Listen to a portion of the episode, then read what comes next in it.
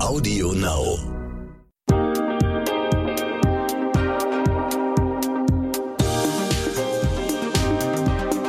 Herzlich willkommen zu einer neuen Folge von What the Finance. Ich bin eure Host Sabrina Markgraf und ich freue mich, dass ihr wieder mit dabei seid. Hallo Sabrina. Bevor wir mit der Folge loslegen, hier noch ein kurzer Hinweis. Von der Brigitte Academy gibt es neben unserem Podcast jetzt die Masterclass Finanzen. Da lernst du in acht Wochen, wie du dich um deine Finanzen kümmerst, wie du ein Depot eröffnest und dann langfristig ein Vermögen aufbaust. Das ist ein Online-Kurs mit einem Workbook und ganz vielen Expertinnen. Zum Beispiel Lisa Hassenzahl ist mit dabei oder Jessica Schwarzer. Den Link zur Brigitte Academy Masterclass Finanzen packen wir dir in die Show Notes. Da kannst du dann alles in Ruhe nachlesen und dich auch anmelden. Vielen Dank, Kirsten. Und um das Thema Vermögensaufbau und die eigenen Finanzen in die Hand nehmen, darum geht es auch in dieser Folge. In der letzten haben wir die Technologie hinter der Blockchain und Kryptowährungen besprochen. Und heute geht es im zweiten Teil, in der Aufbaufolge sozusagen, darum, wie ich in diese Technologie investieren kann. Und heute gibt es da ganz konkrete Tipps. Wie investiere ich in Kryptowährungen? Ermöglichen digitale Vermögenswerte mir als Anlegerin etwas, was andere Anlageklassen beispielsweise nicht können, wie Aktien, Immobilien oder Rohstoffe. Was passiert eigentlich, wenn ich das Passwort für mein Wallet verliere? Die Antwort erfahrt ihr in den nächsten 30 Minuten und auch, was Katharina Gera all denjenigen rät, die ihre Geldanlage in die eigenen Hände nehmen und erste Schritte in der Welt der digitalen Vermögenswerte gehen wollen. Und deshalb sage ich an dieser Stelle herzlich willkommen zurück, Katharina Gera. Freut mich, dass ich wieder hier bin.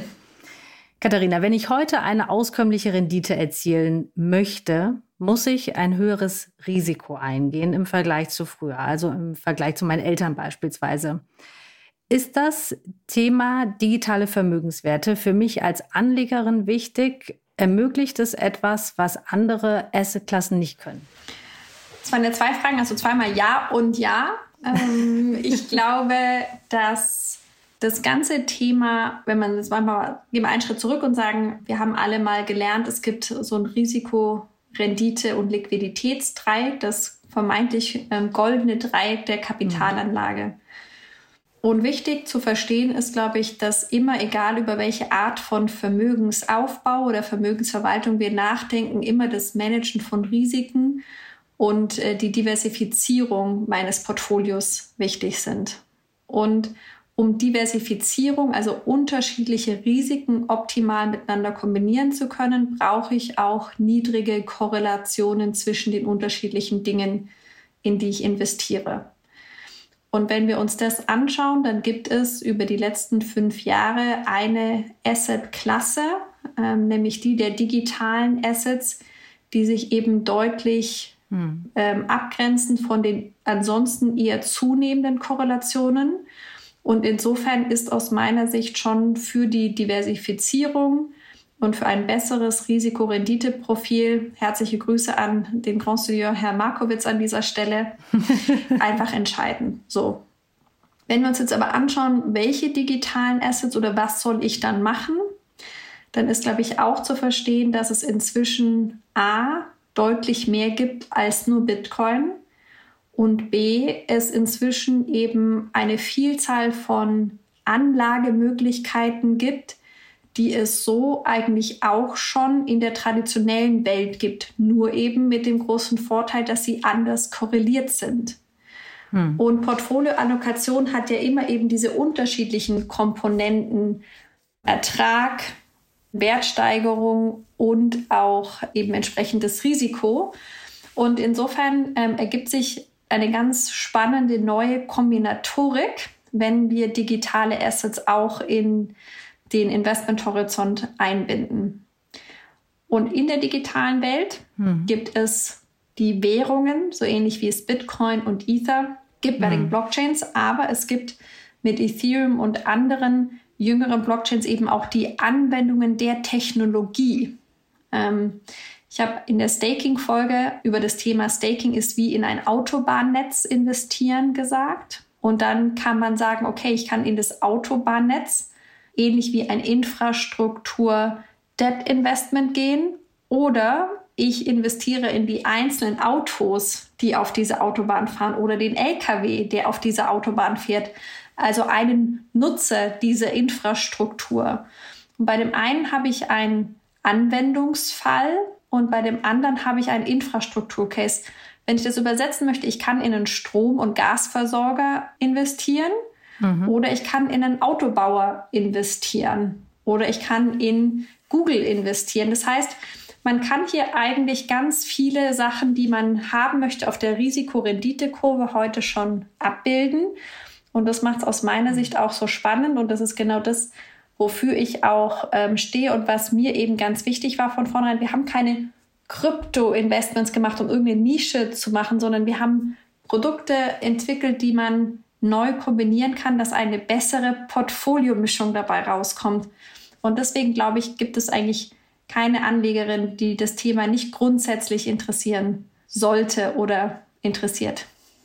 Genau, zur Diversifikation möchte ich eben, dass die Sachen nicht miteinander korrelieren. Und das ist ja im Moment im Markt oft zu beobachten, dass entweder alles steigt oder alles fällt. Aber ich möchte gerne, um mein Risiko auszugleichen, etwas haben, was ein bisschen gegensätzlich läuft. Ähm, das vielleicht nochmal zur Erklärung dazu. Ähm, bleiben wir vielleicht bei diesem schönen Vergleich. Also ich kann entweder in die Anwendung oder eben in die Technologie investieren. Bleiben wir vielleicht mal bei den Kryptowährungen. Wenn ich in die investiere oder investieren möchte, das ist ja doch etwas, was sich vielleicht doch die ein oder andere mal überlegt hat. Welche Regeln gilt es da zu befolgen? Okay, lass uns da einmal einen ganz kurzen Zwischenschritt machen, weil ich glaube, es ist wichtig zu verstehen, dass es anders als bei einer Aktie unterschiedliche Möglichkeiten gibt, in diesen Bereich rein zu investieren. Und ich glaube, mhm. das ist einfach noch mal eins, bevor wir dann dazu äh, kommen, müssen wir das einmal noch mal klären. Ich kann entweder ein direktes Investment machen, das heißt, ich mache mir ähm, im Internet eine Krypto-Wallet auf ja? Mhm. Und ähm, ich gehe dann zum Beispiel auf die Börse Stuttgart oder Nuri hier in Deutschland, wenn ich einen regulierten Counterpart haben will, überweise der Euro hin, kaufe auf dieser Exchange, nennt man das, ähm, zum Beispiel einen Bitcoin und halte den in einem Wallet auf der Blockchain. Dann habe ich einen mhm. Bitcoin. Dann ist es ein direktes Investment. Und ich bin abhängig von der Entwicklung. Und ich bin abhängig der, der Wertentwicklung. von der Entwicklung. Genau, das ist momentan steuerliches, also ich bin auch kein Steuerberater, gebe keine steuerlichen Ratschläge, aber momentan sah es immer danach aus, dass es nach einem Jahr dann auch ähm, die Erträge steuerfrei sind. Aber dann habe ich ein mhm. direktes mhm. Investment gemacht. Ich halte keine Aktie, ich habe kein Depot. Ich bin sozusagen in Krypto. Mhm.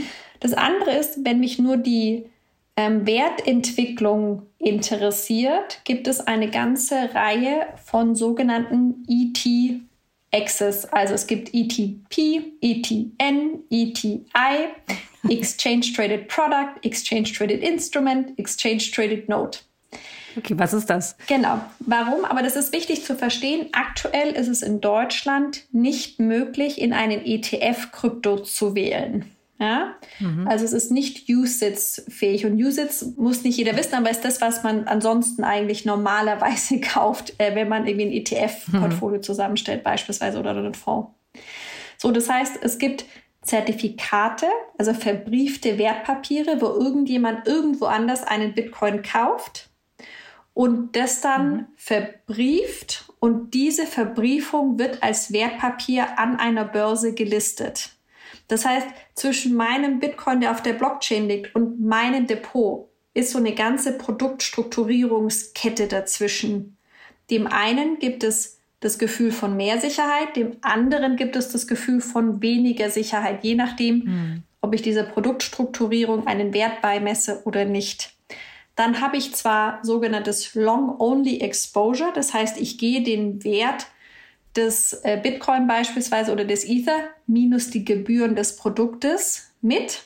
Okay. Aber ich habe kein aktives Risikomanagement. Oder es gibt die ganze Kategorie aktives ähm, Risikomanagement, wo es eben Investmentstrategien gibt, die unterschiedlich das Risiko aktiv managen. Und dann haben wir eben Produkte wie irgendwie Sustain Liquid oder Crypto Best und so viele aktive gemanagte ETFs gibt es noch nicht, deswegen kann ich da jetzt nicht 500 andere zitieren. Mhm. Aber das ist sozusagen Direktinvestment, direkt Krypto indirekt, aber long-only Exposure oder aktiv gemanagt. Das sind sozusagen die Kategorien, in denen ich momentan in Deutschland als Retail, also Endkundenanlegerin in den Bereich investieren kann. Und im Grunde genommen ist es sicherlich auch nur ein Schritt. Also ich erwarte schon, dass man irgendwann dann auch mal in die Fonds direkt investieren kann. Aber so kann ich in Kryptowährungen überhaupt investieren. Welche Kryptowährung hattest du auch noch mhm. gefragt? Ja, ich würde gerne noch mal da, dabei auch bleiben. Was ist denn der Vorteil dieser drei Möglichkeiten jeweils? Also haben die ein unterschiedliches Risiko oder liegt das einfach daran, dass es eigentlich ein gleiches Risiko ist, aber es ist nur ein anderes Produkt?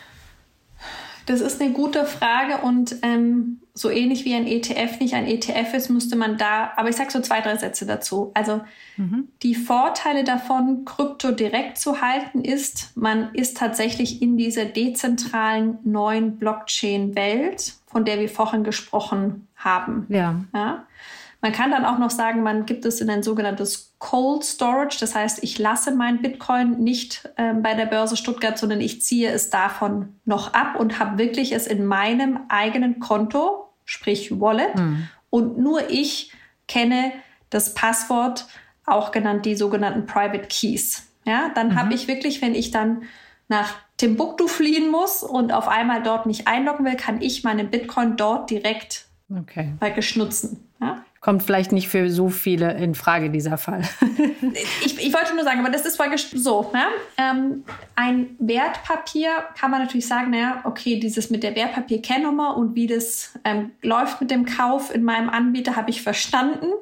Ich möchte einfach die Wertpapier-Kennnummer eingeben, dann habe ich es in meinem Depot da habe ich alles andere auch. Ähm, da muss man halt dann nur wissen, hm. dass man praktisch die Depotgebühren natürlich des Anbieters bezahlt, ja. auch die ähm, Managementgebühren oder Performancegebühren oder je nachdem, welche Produktgebühren halt dazukommen. Also derjenige, der das Ganze verpackt, muss ja auch irgendwie von was leben. Das heißt, ich habe schon einfach dann nochmal diesen Kostenblock, habe aber vermeintlich sozusagen die Bequemlichkeit, das einfach in meinem Depot zu haben.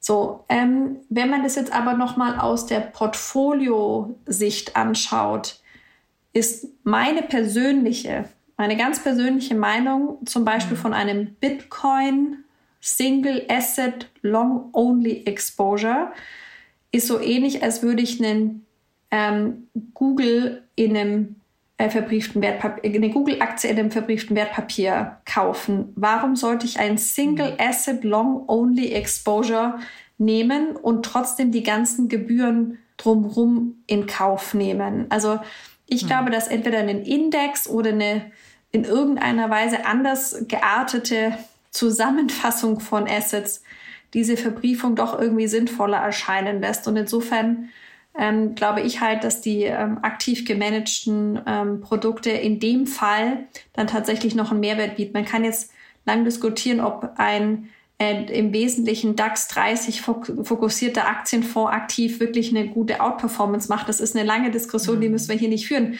Aber in einem Markt, der noch so volatil ist, der ähm, auch operativ noch einfach so neu ist und so Komplexität und neue Dynamik hat, da glaube ich, ist es schon gut, wenn es Leute machen, die sonst nichts anderes machen und wissen, was sie tun. Hm, völlig richtig. Und jetzt haben wir noch mal, wollten wir als nächstes dazu gehen, also welche Kryptowährungen? Genau. Also ähm, als wir gestartet sind mit Immutable Insight, war Bitcoin mit 75 Prozent Anteil an der Gesamtmarktkapitalisierung das ganz, ganz klare, äh, dominierende Asset. Und ähm, damals habe ich für viel Augenrollen gesorgt, weil ich immer gesagt habe, wir glauben, dass Ether mindestens pari wird und wenn nicht gar Bitcoin überholen mhm. wird. Und heute, je nachdem, welchen Tag man jetzt gerade hat, ist Bitcoin manchmal zwischen 35 Prozent oder noch 40 Prozent und ähm, Ether hat deutlich aufgeholt. Das heißt, mhm. es ist wichtig zu verstehen, wir haben hier einen Wettbewerb. Wir haben einen Wettbewerb dieser unterschiedlichen Blockchains, auch mit ihren unterschiedlichen Value Propositions. Ähm, und wir haben natürlich ähm, sozusagen auch die Frage der Verbreitung. Also heute kommt man um Bitcoin und Ether sozusagen als Top 1 und Top 2 in auch der Marktkapitalisierung sicherlich nicht drumherum. Und dann ist ein Stück weit die Frage, will ich mehr in die Anwendungsrichtung gehen? Oder es gibt ja auch sowas wie US-Dollar Stablecoins, äh, wo ich einfach sage, das nutze ich sozusagen zur Diversifizierung des Systems, aber ich bin trotzdem bereit, US-Dollar-Risiko zu nehmen. Und mhm. ähm, insofern ähm, kann man sagen, also es gibt die Liste auf coinmarketcap.com, wird ja auch ein Stück weit immer länger, aber es gibt ähm, sicherlich aktuell würde ich jetzt mal schätzen, irgendwie 3000 äh, bis 4000 grundsätzlich kaufbare Tokens. Und ich würde sagen, wenn man sich nicht auskennt, ähm, sollte man sich sicherlich nicht über die Top 30 bis 50 hinaus bewegen, jetzt mal so als Daumenregel gesagt. Hm, sonst wird die Spekulation wahrscheinlich noch größer. Also dann spekuliert man halt viel und investiert wahrscheinlich dann nicht mehr in dem Moment. Ähm, Nochmal einmal zurück zu dem Wallet. Wenn ich meine Bankkarte verliere oder die PIN vergesse, dann kriege ich ja von der Bank ähm, eine neue zugeschickt oder auch eine neue Karte. Das Konto wird ähm, für einen Zeitraum gesperrt. Was ist denn, wenn ich das Passwort für mein Wallet verliere, diesen Private Key? Der ist ja sehr außergewöhnlich. Also das ist ja nicht mein Name und Geburtsdatum. Das ist ja ein bisschen komplexer, das Passwort und leicht zu vergessen, wenn man sich zumindest nicht aufschreibt. Ja, also wenn ich tatsächlich mich für die sogenannte Cold Wallet, also komplett eigenverantwortliche Verwahrung meiner Private Keys entscheide, hm. dann bin ich tatsächlich auch sozusagen auf mich gestellt für diese Verwahrung des Keys und no Keys, no Coins. Das heißt, das ist ein Stück weit auch eine Frage A der eigenen Persönlichkeit und auch der Risikostreuung. Also ich würde auch niemand empfehlen, wenn er ähm, irgendwie eine größere Summe investiert, das nur in ein Wallet zu legen, sondern dann legt man es in mehrere mhm. Wallets. Die kosten einen ja auch erstmal nichts wie Depots. Das heißt, man kann das ja mhm. durchaus auch machen.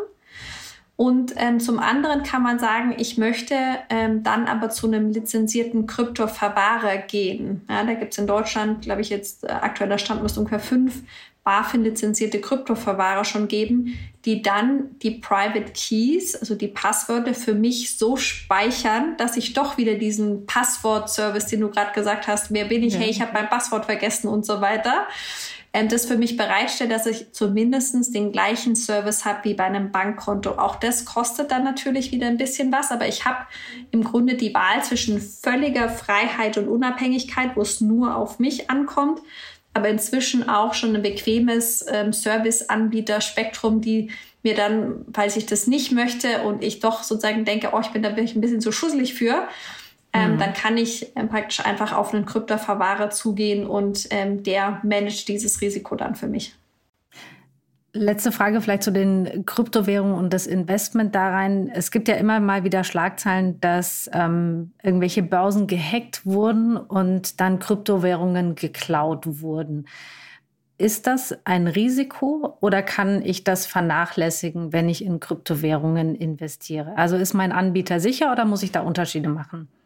Da muss man ganz große Unterschiede machen. Ähm, die meisten Hacks sind Gott sei Dank entweder sehr lang her, also Mount Gox 2000 äh, in den frühen sozusagen 2010ern, kann man das so sagen, 2010ern mhm. ähm, ist ja ein äh, Beispiel dafür.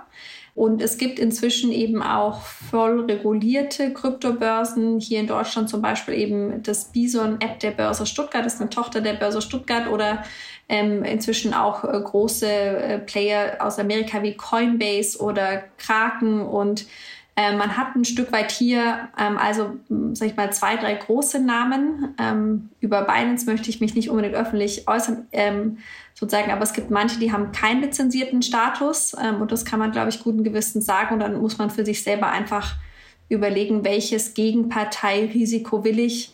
Und da kann man sich auch immer fragen, würde ich meine Aktien bei jemand kaufen, der keine ähm, Marktinfrastruktur ist wie die deutsche Börse mhm. oder andere Börsen?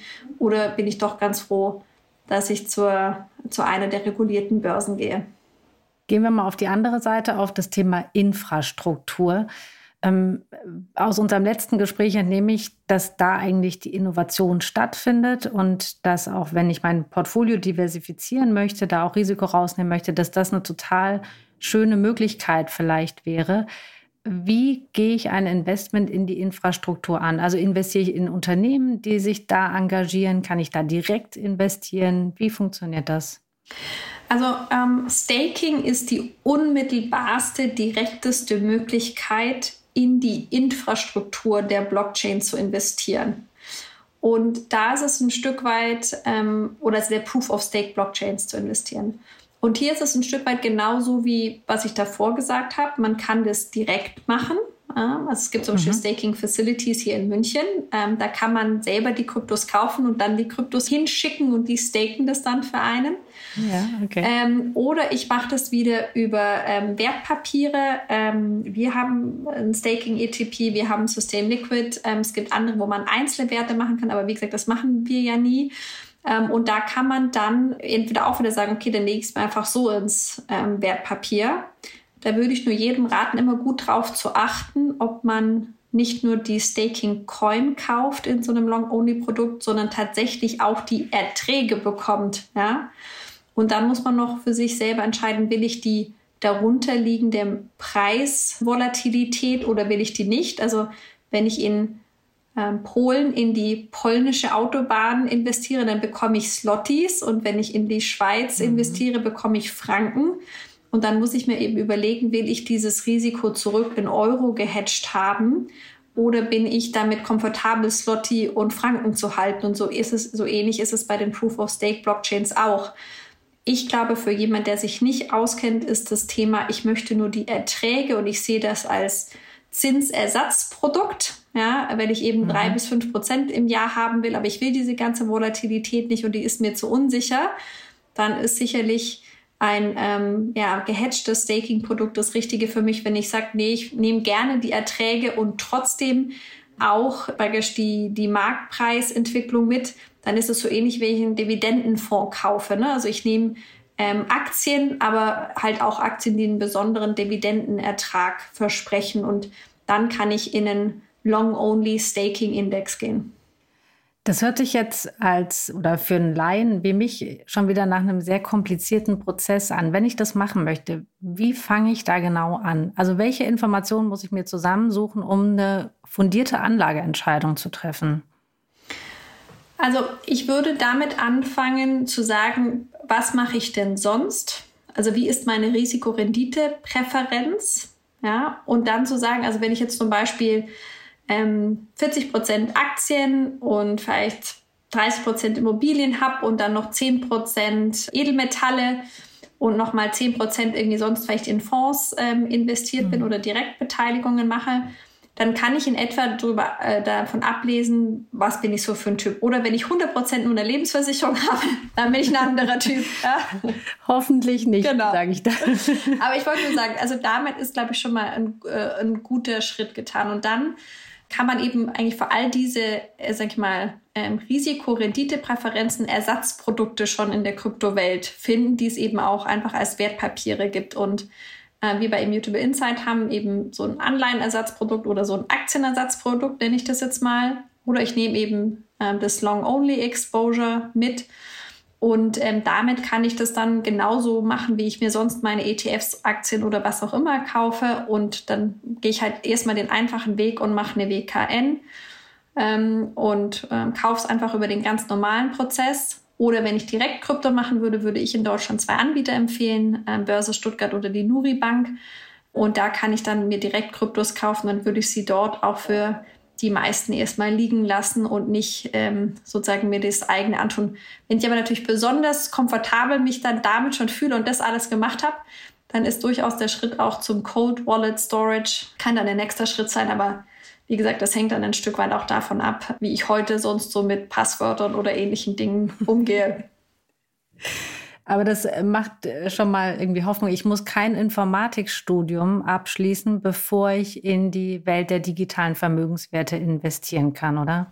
Nein, ganz, ganz bestimmt nicht. Ähm, man kann das so bequem machen. Also wer heute ETFs kann oder Aktien kann, der kann auch Kryptowertpapiere. Sehr schön. Zum Schluss möchte ich dir gerne noch ein paar persönliche What the Finance Fragen stellen, Katharina. Du genießt in und außerhalb der Blockchain-Welt großes Ansehen für dein Wissen und deine Expertise.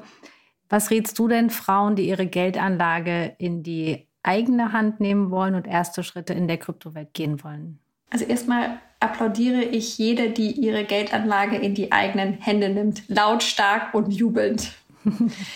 Ich würde ihr raten, ähm, genau das zu machen, was sie jetzt offensichtlich gerade schon macht, sich nämlich erstmal zu informieren und ranzutasten an das Thema, damit man erstmal ein Grundgefühl für diese Welt bekommt, um die Scheuklappen abzulegen und zu erkennen, dass es eigentlich total einfach ist.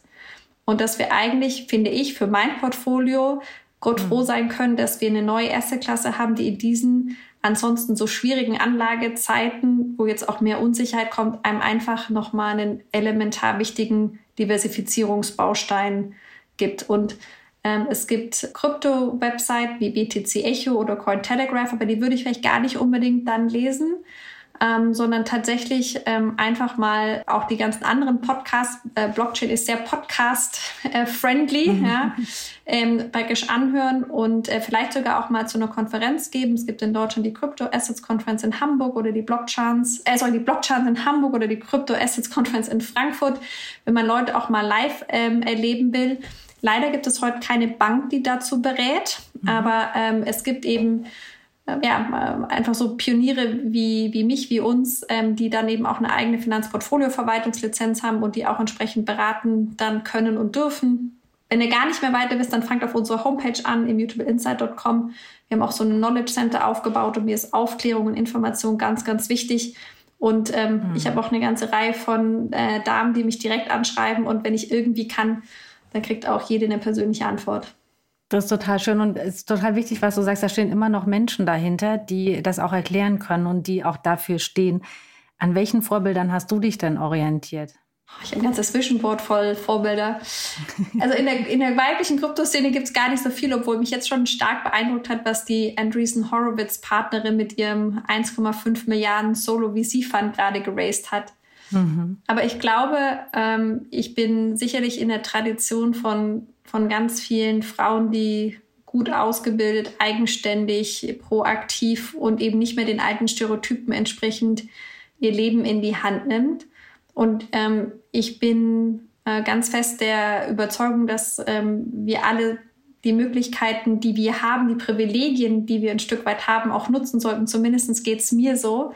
Insofern ist mein Vorbild ähm, eigentlich auch jede, die ermöglicht hat, dass ich heute hier sein kann und dass ich heute das Leben leben kann, das ich ähm, habe. Also da wären wir jetzt noch zwei Stunden beschäftigt, aber es gibt einfach mhm. aus meiner Sicht wirklich eine ganze Reihe von Frauen, die den Weg geebnet haben, schon seit den letzten 250 Jahren, dass ich heute hier sein kann.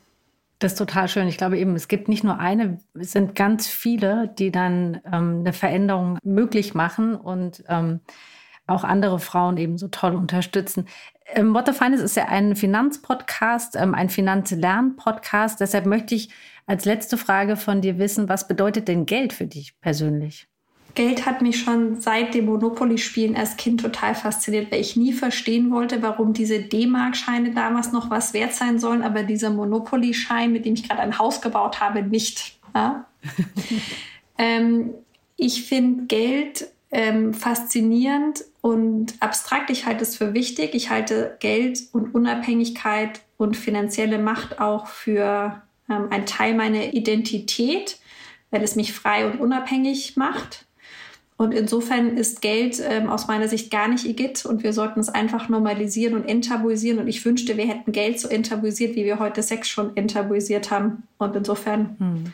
mehr davon reden so wie wir das ähm, gemacht haben. Katharina, ganz, ganz herzlichen Dank, dass du einer Nicht-Tech-Enthusiastin, aber Interessierten dieses Thema so verständlich nahegebracht hast und ähm, da auch nicht müde wirst, das leicht zu erklären, jemandem, der sagt, ach, ich verstehe das alles nicht so richtig und dich wirklich immer auf diese Ebene herunterlässt und sagst, ja, okay, komm, ich nehme dich mit, ich erkläre dir das. Das finde ich wirklich großartig.